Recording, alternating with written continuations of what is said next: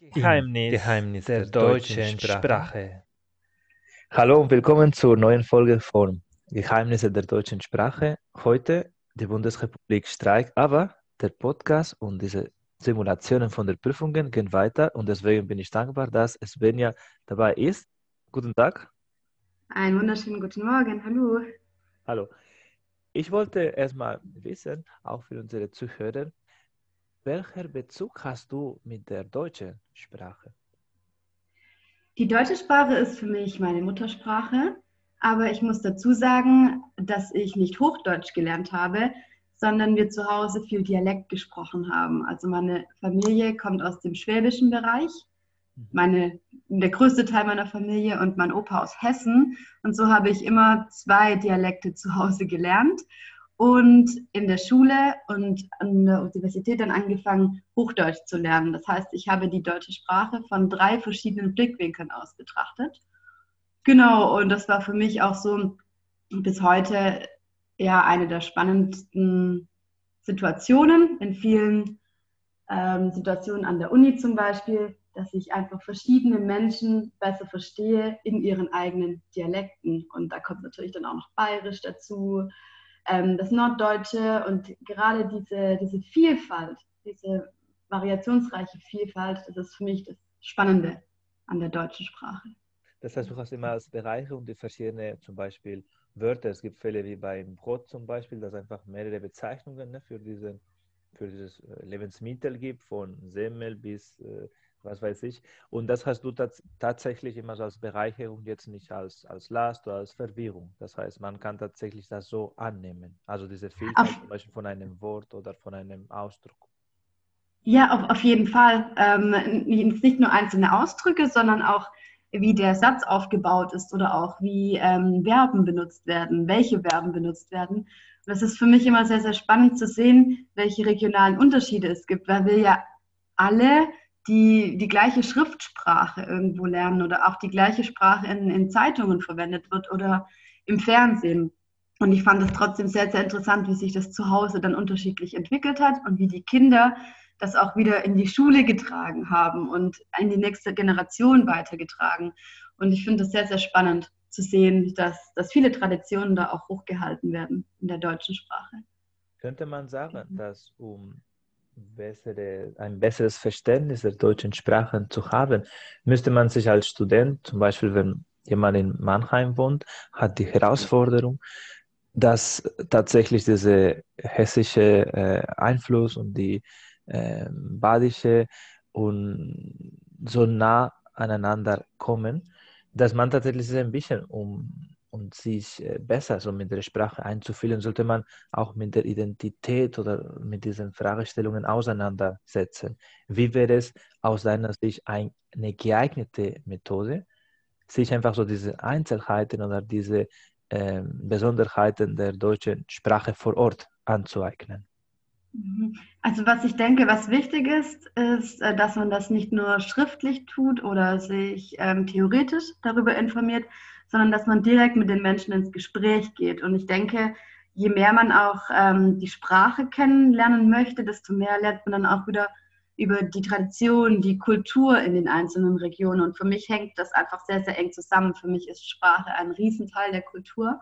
Und ich, ich denke, ja, wie du gerade auch gesagt hast zum Thema Identität, ist es auf jeden Fall wichtig, sich da mehr einzufühlen und vor allem offen zu sein. Offen zu sein für neue neue Einflüsse, ähm, nicht sofort an einen Dialekt herangehen und sagen, oh, der gefällt mir überhaupt nicht, ich kann mir das gar nicht anhören, das ist ja schrecklich, sondern erstmal neutral zu sein und dann nachzufragen, warum macht ihr das so?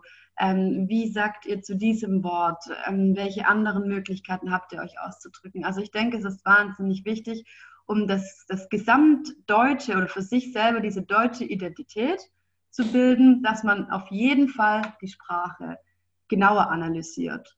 Also theoretisch, ja, vielleicht auch, aber vor allem praktisch. Perfekt.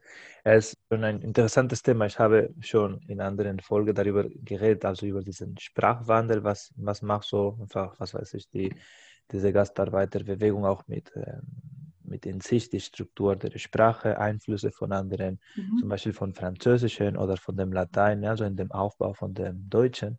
Und es ist wirklich einfach, ja, sehr spannend. Und als, genau, als letzte Frage würde ich, äh, ich noch darum bitten, genau, ob du ein Statement ähm, machen könntest, wie äh, international äh, ist heutzutage aus deiner Sicht die deutsche Sprache, deutsche Lehre? Hm.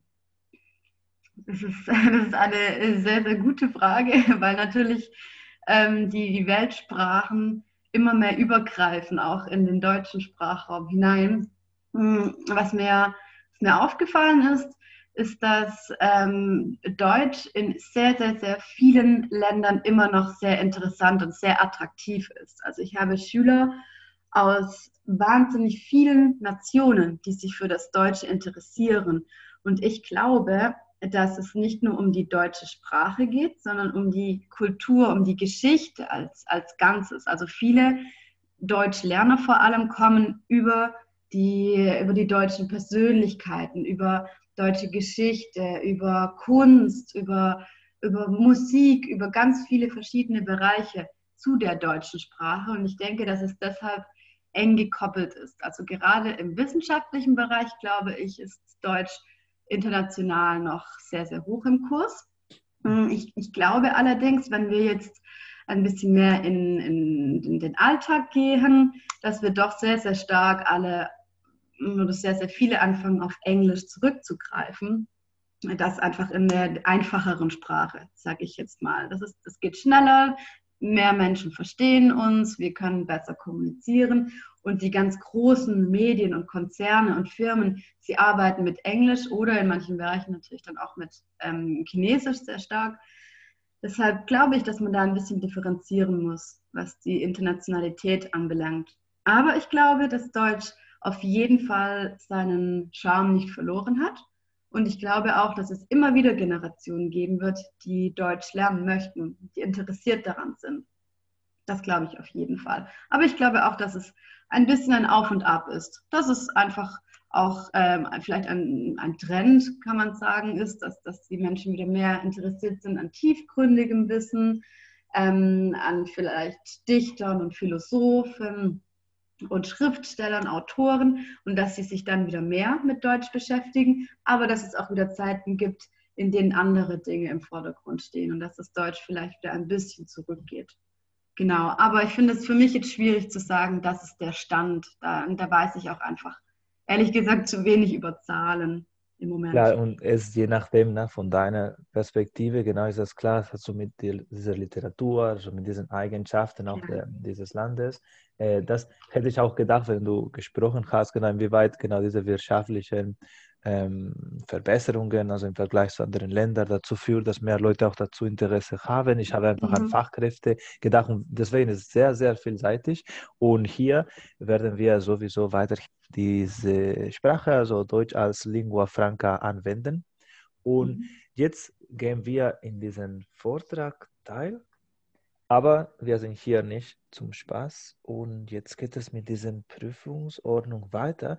Und würde ich dich entsprechend darum bitten, Svenja, dass du mir ein Thema vorgibst für den Teil 1 und zwar für diesen fünfminütigen Vortrag. Mhm. Und zwar möchte ich gerne, dass du einen Vortrag hast über das einheitliche Schulsystem in Deutschland, beziehungsweise sollte es einheitlich sein.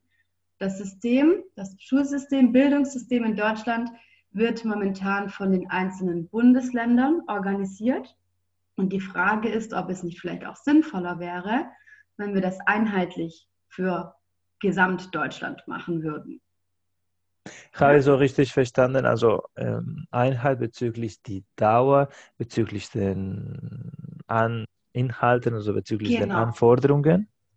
Genau, und dass das Abitur zum Beispiel, dass der Abschluss auch mhm. überall dann mit der gleichen Prüfung gemacht wird. Ja, dass okay. wir nicht sagen können, das Abitur in Bayern ist zum Beispiel mehr wert als das Abitur in Sachsen-Anhalt, mhm. sondern dass es alles gleich ist. Abitur in Deutschland bedeutet, deutsches Abitur ist überall gleich. Perfekt, dann lass mir kurz ja. darüber nachdenken. Heute werde ich mich mit dem Thema der Schulbildung in Deutschland befassen, vor allem bezogen, inwieweit ein einheitliches System für die Ausbildung und für die Schulbildung notwendig wäre. Hintergrund ist, dass zuletzt einige Diskussionen sowohl über die Dauer statt 12 Klassen, 13 Klassen oder umgekehrt und auch bezüglich der verschiedenen Betonungen. Es ist bereits bekannt, dass Bundesländer wie Nordrhein-Westfalen oder in dem Beispiel von Essen einfach einen schlechteren Ruf haben, die Abiturzeugnisse, als wenn man das in einem anderen Bundesland oder in einer anderen Stadt wie Tübingen oder Baden-Württemberg das abgeschlossen hat. Hier werde ich kurz den Vortrag skizzieren, indem ich den Hintergrund von diesen Veränderungen oder von dieser Ungleichheit berichte. Dann werde ich auf die Verteilung von den Leistungen noch äh, Stellung beziehen und auch den Vergleich zwischen dieses einheitliche oder nicht einheitliche System in Deutschland im Vergleich zu meinem Heimatland berichten und noch werde ich meine persönliche Stellung abgeben. Zuerst ist es so, dass die Bildung in Deutschland auf eine Länderebene geregelt ist. Das heißt, jedes Bundesland ist verantwortlich für die Bezeichnung und für die Organisation des Schulbildungssystems. Das führt schon im ersten Stelle dazu, dass die Lehrer, also dass die Lehramtabsolventen auch verschiedene Anforderungen haben, je nachdem, wo sie arbeiten müssten. Darüber hinaus ist es so, dass die Organisation des Unterrichtes oder des Kurses auch an diesen Bundesländern liegt. Andere, einige Bundesländer haben sich aus traditionellen Gründen damals geeignet, dass die Kinder von dem 6. bis zum 19. Jahr geschult werden. Andere waren seit dem Anfang nur bis 18. Lebensjahr und das hat natürlich zur Verwirrung in den ersten äh, Kursen äh, von der Uni oder von anderen Schulformen geführt, da es kam einfach zu einer verschiedenen äh, Mischung von diesen heranwachsenden Kindern bzw. Adoleszenten.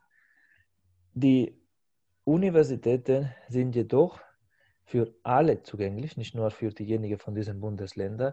Und diese zentrale Stelle, falls es mehr Nachfrage als Angebot gibt, hängt von einem sogenannten Numerus Clausus. Und dieses Numerus Clausus bezieht sich auf die Leistung von dieser, von dieser Prüfung, von dieser Abitur. Im Endeffekt, da wir über, verschied über verschiedenste Prüfungsordnungen je nach Bundesland reden, kann man das tatsächlich nicht so einheitlich bewerten. Auch ist mir bekannt, dass einige medizinische Fakultäten auch einen gewissen Vorzug geben für die Kandidaten den jeweiligen Bundesland oder der jeweiligen Stadt. Das kann dazu führen, dass einfach ein Absolvent mit einem bevorzugten Eintritt oder einem ähm, guten Noten in Bezug auf ein ähm, Bundesland mit einer schlechten Organisation oder mit wenigen geringen Anforderungen. Einfach für seinen Lebenslauf, dieser Kandidat wird einen nachhaltigen schlechten Ruf haben. In meinem Heimatland ist auch entsprechend auf Länderebene verteilt. Und es ist auch so, dass Menschen, die in einer Provinz die Abitur abgelegt haben, immer hinterfragt wird, wie viel Mühe sich gegeben haben im Vergleich zu jemandem, der in der Hauptstadt oder in anderen größeren Städten diese Abitur hinter sich hat.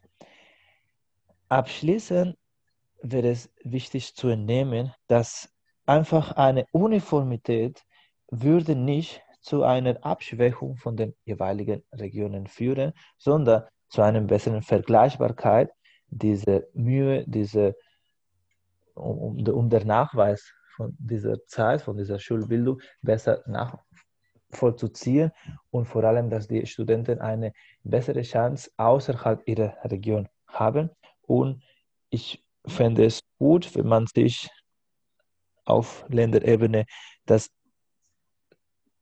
konfrontiert, um nachhaltig eine bessere Regelung damit, diese Studentenverteilung und diese Leistungsnachweis nicht so unterschiedlich werden. Vielen Dank für die Aufmerksamkeit. Vielen Dank für diesen kurzen Vortrag. Ich habe noch ähm, zwei bis drei Fragen. Und zwar würde mich noch interessieren, wie du vorgehen würdest, um alle Länder auf einen Stand zu bringen. Es würde jetzt ja nicht funktionieren, wenn wir sagen, so ab nächstem Jahr machen wir alles gleich, sondern wie würdest du das planen und welche Basis würdest du wählen? Wir können ja nicht sagen, wir nehmen jetzt das stärkste Bundesland oder wir nehmen das schwächste Bundesland und machen es einfach so, sondern was wäre für dich ein, ein guter Kompromiss? Wie würdest du das planen? Zuerst würde ich erstmal, wie du meintest, diese Unterschiede hm, näher betrachten. Tatsächlich sind, okay, wie viele hm, komplexe Matheübungen oder welche Hausaufgaben im Sinne von Deutsch, von Geschichte in jedem Bundesland da äh, machen sind. Und entsprechend würde ich schon das alles in einen Topf werfen. Wie oft werden bestimmte Anforderungen, Kompetenzen nachgefragt? Und erstmal würde ich eine Art von freiwillige äh, bundeseinheitliche Prüfung machen. Daraus würde ich, so wie bei diesen PISA-Übungen oder äh, diese Statistiken, prüfen, okay, wie bereit sind die, äh, diese Studenten in jedem Bundesland und so auf eine andere Prüfungsart eingestellt zu werden. Und nach, einer gewissen, nach einem gewissen Übergang werde ich dann ein, diese Probe, also diesen Test als Pflicht und, und so gestalten, dass das, das äh, üblich, die übliche Abitur ersetzen würde. Aber das wäre natürlich ein Prozess von fünf bis sieben Jahren. Hintergrund für, von dieser Antwort ist, ich kenne das auch im medizinischen Bereich, dass man auch äh, im, auf europäischer Ebene diese Kompetenzen, die man in einer Fachweiterbildung, ist äh, jetzt schon durch oder schon abgeschlossen mit der Anästhesiologie, also mit der Schmerztherapie, mit der Narkoseheilkunde. Es ist das schon so, dass man auf europäischer Ebene eine Prüfung nochmal macht. Bei anderen Fachrichtungen ist, wie gesagt, noch in diesem Übergangsphase. Aber das funktioniert und diejenigen, die diese sozusagen europäische Facharztbezeichnung haben, sind einfach für den Arbeitsmarkt besser integriert oder besser angesehen. Sowas könnte ich mir auch für diese Abitur vorstellen. Okay, das bedeutet also auf jeden Fall über einen längeren Zeitraum und dann ja. sehr, sehr geplant, also nicht zu schnell agieren. Genau, nicht für eine vier Jahre Zielperspektive sozusagen, sondern muss okay. eine längere Rahmen gedacht werden sich auf jeden Fall Zeit lassen. Das benötigt auch Zeit, so eine Veränderung. Genau. Mhm. Ähm, welche Bestandteile würdest du denn auf jeden Fall verändern? Und was findest du eigentlich ganz okay an diesem System, an diesem föderalen System, also dass verschiedene Bundesländer für die Schulbildung zuständig sind? Im Schwerpunkte von Kompetenzen, ich finde, dass die Deutsch oder die Bildungs in Ländern sehr gut vorbereitet sind, bezogen auf die, diese, wie soll ich sagen, also auf diese Handlungs, also auf diese Methodik, auf diese Handlungskompetenzen, also auf Mathematik, auf Geschichte. Ich würde eventuell nochmal prüfen, sowas wie auch die, die Rhetorik, die Kommunikation, ähm, auch, äh, würde ich auch als Bestandteil machen sowas wie mit, mit, mit Schauspielern, also wie man so eine Bewerbung hinter sich hat und, und so weiter. Und bezogen genau des zweiten Teils, was äh, mir gefällt, ist, dass man schnell auch einen Ansprechpartner findet. Also wenn ich denke an meine Studienzeit, es war wie gesagt äh, schwierig, also das Ganze nachvoll zu nachvollziehen, Aber wenn man schon eine Tür eingetreten ist, man fühlt sich einfach so in, auf diese Beratung oder auf diese Studienkolleg sehr gut aufgehoben, sehr gut begleitet. Ich glaube, so eine engmaschige Beratung würde es bei einer Zentralisierung eventuell keine große Rolle spielen. Mhm. Oder diese Personalisierung sozusagen der Beratung. Okay.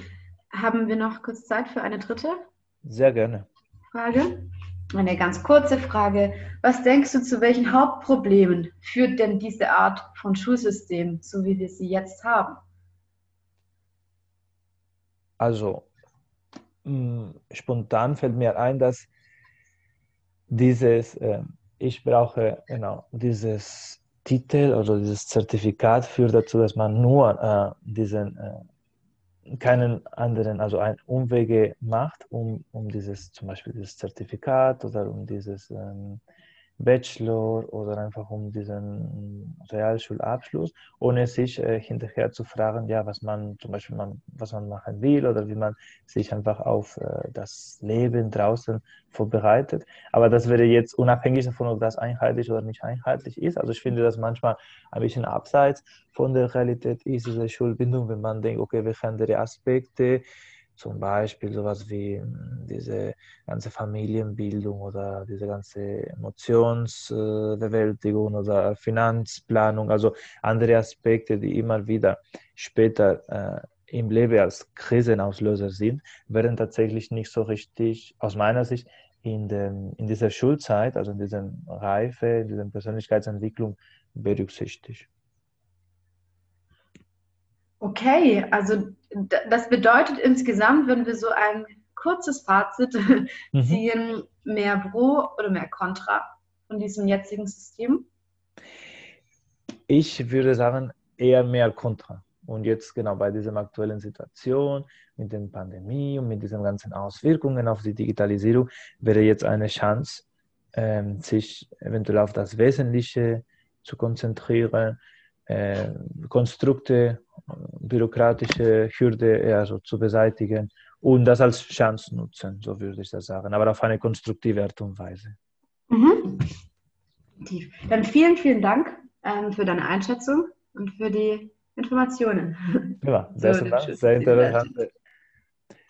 Nach diesem interessanten Teil 1 machen wir jetzt das in der Interaktion, wie diese Prüfungsordnung uns vorgibt, Svenja, welche über, worüber wolltest du dich mit mir auseinandersetzen?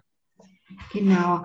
Ähm, ich stelle jetzt eine These auf und zwar sage ich, ich behaupte, es ist nicht notwendig, in einem Land die Landessprache zu lernen. Das bedeutet, in Deutschland ja, kann man doch auch gut mit, äh, mit Englisch, mit Spanisch vielleicht auch durchkommen man muss doch jetzt, wenn man hier wohnt, lebt, arbeitet, nicht unbedingt Deutsch lernen. Das ist die These. Okay. Und ich argumentiere, man benötigt die Landessprache. Und du argumentierst bitte, nein, wenn ich hier lebe, dann muss ich Deutsch nicht unbedingt lernen. Okay. Ist das klar? Ja, also ich vertrete genau, dass man das nicht braucht und dass du das brauchst. Gut, also ich denke, wenn man, wir nehmen jetzt zum Beispiel Deutschland, ja, wenn wir in Deutschland leben, ist es extrem wichtig, bei einer Bewerbung Deutsch zu sprechen, Deutsch zu beherrschen, um in einem Unternehmen überhaupt beginnen zu können. Aus meiner Sicht äh, stimme ich teilweise zu, dass äh, die deutsche Sprache natürlich Teil von diesem Kompetenzen oder von diesen Arbeitsanforderungen sind. Wir leben aber in einem offenen internationales Land, die sich der Exportation, also die sich der internationale Wirtschaft gewidmet hat. Und aus diesem Hintergrund ist je nach Produkt oder je nach Teamsetzung nicht Voraussetzung bei diesen Stellenbeschreibungen Deutsch zu lernen. Ich denke einfach an IT-Firmen, an Architekturstudien, die einfach nicht so den größten sprachlichen Bezug haben. Warum sollte man eine Fachkraft, die in einem anderen Kontinent, Land einfach die interessante Ideen, Haltungen mitbringt, sich äh, die beschäftigen mit jahrelang, mit jährige, mit, äh, mit so langfristige Deutschkurse beschäftigen. Ja, da, da gebe ich dir schon recht. Ähm, es ist aber oft so, dass die Vorgesetzten oder die, die Chefs, dass sie ja meistens ähm, aus diesem Land kommen, wo die Firma dann sitzt. Und man hat ja sicherlich auch mit diesen Chefs zu tun und kommt dann in Gespräche oder hat Meetings mit diesen. Und wenn man dann sagt, hm, ich lebe zwar in diesem Land, aber ich habe auch kein Interesse daran, die Sprache zu lernen, ist das vielleicht auch nicht gerade sehr motivierend oder eine große Motivation für die Chefs, oder? Was meinst du? Weil diese Motivation hinaus, ich äh, würde der Meinung vertreten, dass Deutsch eine sehr schwierige Sprache zu lernen ist. Man sagt das nach Ungarisch, äh, Deutschland, Deutsch die zweite Teufelssprache ist. Und da kann ich tatsächlich nachvollziehen, wenn man einfach für einen Lebensabschnitt in dieser Firma zum Beispiel irgendein Projekt oder irgendeinen Abschluss haben will und sich nicht äh, diese Mühe geben will, die Sprache zu beherrschen.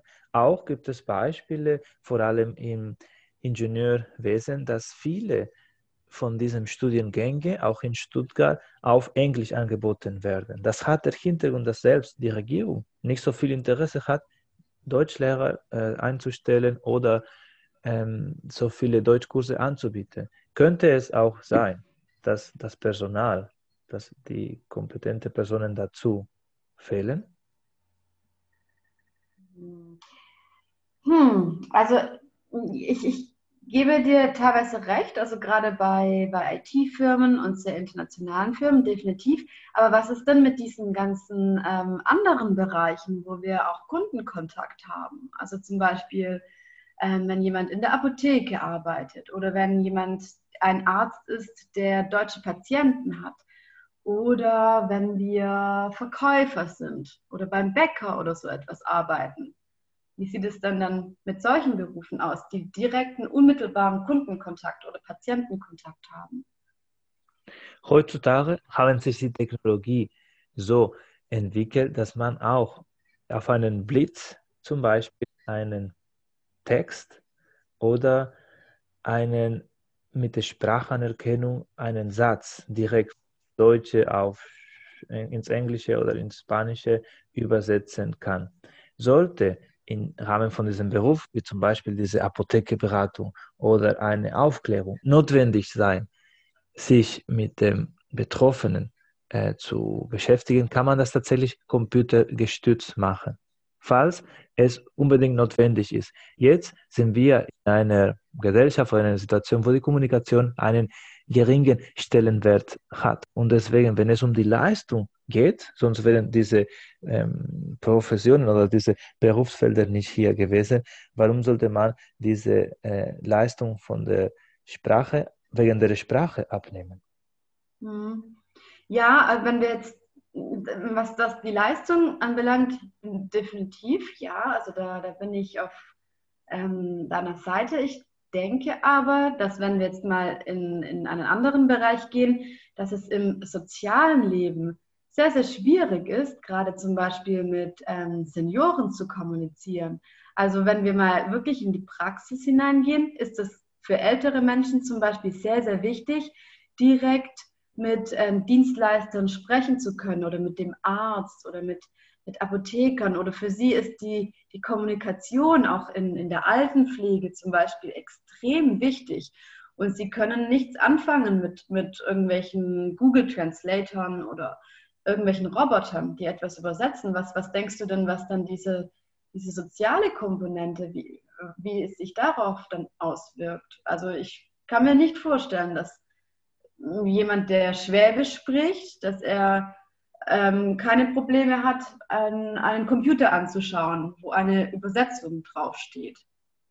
Ich finde es schon nachvollziehen, was du sagst und das natürlich macht äh, jeder in einem so mm, vertraulichen Situation, sowas wie diese ärztliche Beratung sich befindet und man nicht so sicher ist, ob die Kommunikation vollständig stattfindet. kann.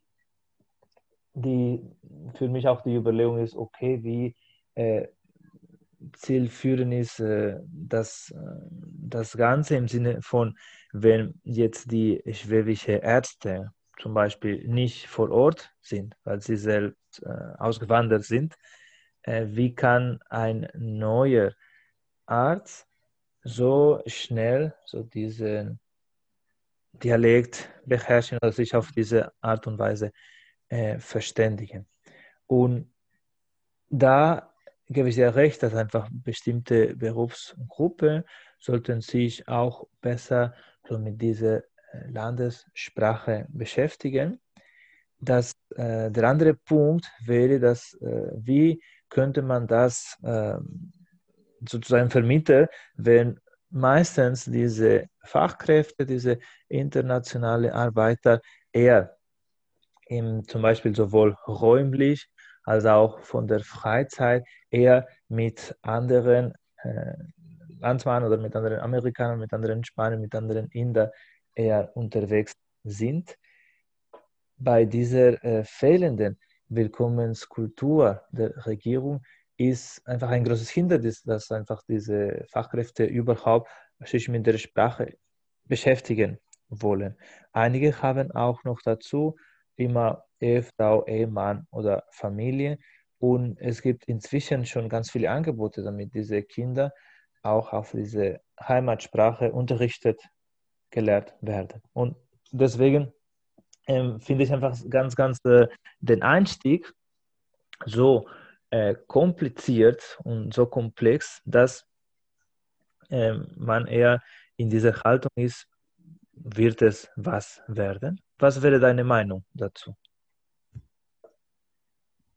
Hm, es, hm, ein, bisschen, ein, bisschen, schwierig. Ich habe ehrlich gesagt die letzten äh, zwei, zwei, Sätze nicht komplett, ähm, deine Argumentation nicht ganz verstanden. Den ersten Teil ja, aber bei den letzten zwei kannst du das nochmal umformulieren. Sehr, ich überlege gerade, was genau der Punkt deiner Argumentation ist. Es geht äh, darum, dass äh, da diese Fachkräfte zum Beispiel gemeinsam wohnen in kleine WGs, um sich auf diese Prüfung oder, oder in, dies, in der Nähe von dieser Arbeit ähm, genau zu vorbereiten, dass sie einfach eher so mit äh, anderen Fachkräften zusammen wohnen oder eher so Kontakte haben. Sie führen meistens ein sogenanntes Expertleben, das heißt, sie machen eher äh, Veranstaltungen auf Englisch oder auf andere Sprachen mit anderen Gleichgesinnte, wäre äh, für mich die Frage, es ist schon so alles organisiert, dass mhm. die Migranten anderen Migranten helfen,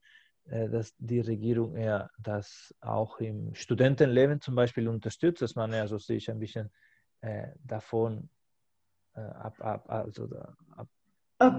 dass ja, jetzt, jetzt voneinander getrennt lebt. Und einfach war ein bisschen so meine provokative Frage, naja, wenn einfach so viele Steine auf dem Weg gelegt werden, was äh, wäre der, die, die, die Motivation, was, was wäre jetzt äh, überhaupt äh, möglich noch zu lernen? Mhm.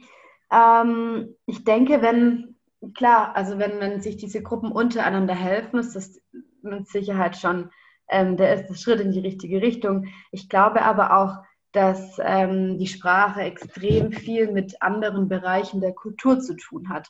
Das heißt, die Sprache ist nur ein Teil davon und das kulturelle Leben, die Einstellung der Menschen selbst, ähm, die Geschichte, die, ähm, ja, die, die Lebensweise, die Tradition und so weiter, die lernt man eben nicht kennen. Und deshalb ist mein, mein Punkt oder ähm, meine Meinung dazu, dass man die Sprache auch als Einstieg nehmen sollte von diesem Land, um weiter in nächste Bereiche zu kommen, um neue, um, um neue Bereiche auch zu eröffnen.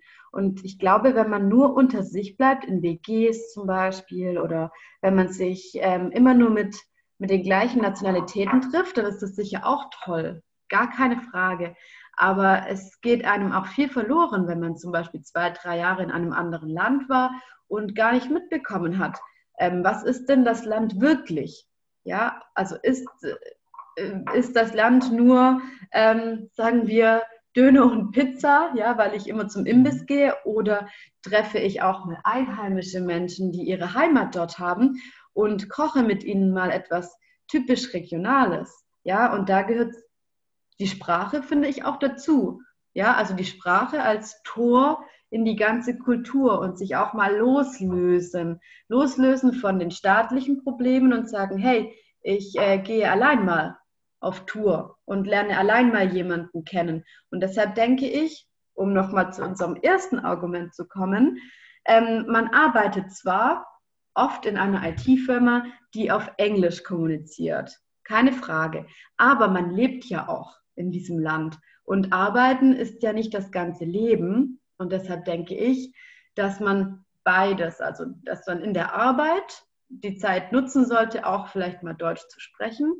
aber auch das soziale Leben, das man hat, in diesem Land auf diesen regionalen Traditionen aufzubauen. Und da gehört eben, wie ich gesagt habe, die Sprache für mich elementar dazu. Beantworte das so ungefähr. Ich sehe, das, ähm, ich sehe das anders. Das wäre eventuell äh, wichtig, dass man zuerst vielleicht so mit diesen Hobbys, wie du erzählt hast, also mit diesem kulinarischen Austausch oder mit äh, Wanderfahrten oder mit Kletter oder mit was auch immer, ne, so mit Fußballspielen, einfach sich erstmal überhaupt in Kontakt kommt, weil äh, einerseits berichtest du, dass man sich an dem gesellschaftlichen Leben äh, einbringen soll. Andererseits haben wir das Thema oder viele Migranten haben diesen, diesen Nachteil, dass sie äh, zum Beispiel von den ganzen Entscheidungen, die hier passieren, nicht eine Stimme oder nicht die Wahlmöglichkeit haben, obwohl sie ganz viel zu dieser deutschen Gesellschaft im Sinne von hohe Projekte und hohe Leistungen mitbringen. Und da ist, wie gesagt, immer für mich immer noch diesen Widerspruch. Ich äh, hoffe, dass wir nach dieser Diskussion etwas äh, lösen können. Vielleicht kann man so einen Kompromiss finden, indem man einfach sich ähm, ja im Sinne von einem Verein oder im Sinne von einem mhm. gemeinsamen Dach sich näher austauschen kann und einfach von diesem von diesem Kontakt, von diesem von dieser Begegnung einfach eine bessere Haltung entstehen kann. Wäre das für dich in diesem Sinne? Auf jeden Fall. Und ich würde auch noch hinzufügen, dass es nicht immer nur ein Nutzen für, für mich innerhalb der Gesellschaft ist, ähm, eine neue Sprache zu lernen, sondern es ist auch eine persönliche Entwicklung. Ich denke, wenn man das ähm, von diesem Anspruch löst, immer nur die Sprache für die Arbeit oder für das Amt oder zum Einkaufen benutzen zu können, sondern auch das für sich persönlich als Entwicklung nimmt, dann ist da auch viel mehr Motivation da, eine Sprache zu lernen. Ich denke, das ist nochmal ein anderer Blickwinkel und hilft auch dazu, ähm, in einem neuen Land in ein neues Abenteuer zu stürzen, meiner Meinung nach. Besten Dank. Wir haben jetzt diese zehn Minuten hinter uns. Das war eine, aus meiner Sicht eine sehr lebendige Diskussion. Auch genau lernt man auch dazu, auch in der Prüfungssituation musste man prüfen, okay, wie ist die Lautstärke, wie ist diese Schnelligkeit. Aber es yeah. sind so Situationen, die tatsächlich in der Prüfung vorkommen. Deswegen ist es immer wichtig, sich das zu reflektieren. Und auch finde ich, weil das war so vorgegeben, dass äh, in der Prüfung man so diese Richtung bekommt, ob man dafür oder dagegen ist. Ich finde auch, dass einfach die, diese Neugier, dass man sozusagen als Kind immer hat, auch so in diesem Sprachlernprozess mhm. beibehalten oder sozusagen auffrischen soll. Und ja, finde ich einfach ein gutes äh, Statement, was du, eine gute Schlussfolgerung mit, das dient dazu, dass man einfach sich besser kennt oder dass man sich weiterentwickelt. Sehr gut, wenn wir uns da auf einem Weg treffen können. Wunderbar. Genau. Super. In diesem Sinne, besten Dank für die Teilnahme. Ähm, bleibe gespannt einfach auf weitere Folge und auf jeden Fall ruhige Woche und weiterhin viel Spaß beim Deutschlernen. Sehr gut. Also vielen Dank, ja, auch fürs Durchführen, für alles. Und ja, die Rückmeldung wird dann kommen. Perfekt demnächst. Alles Gute. Weitere Folgen findet ihr in der Webseite von redcircle.com sowie in deinem Lieblingssozialen Netzwerk der deutschen Sprache.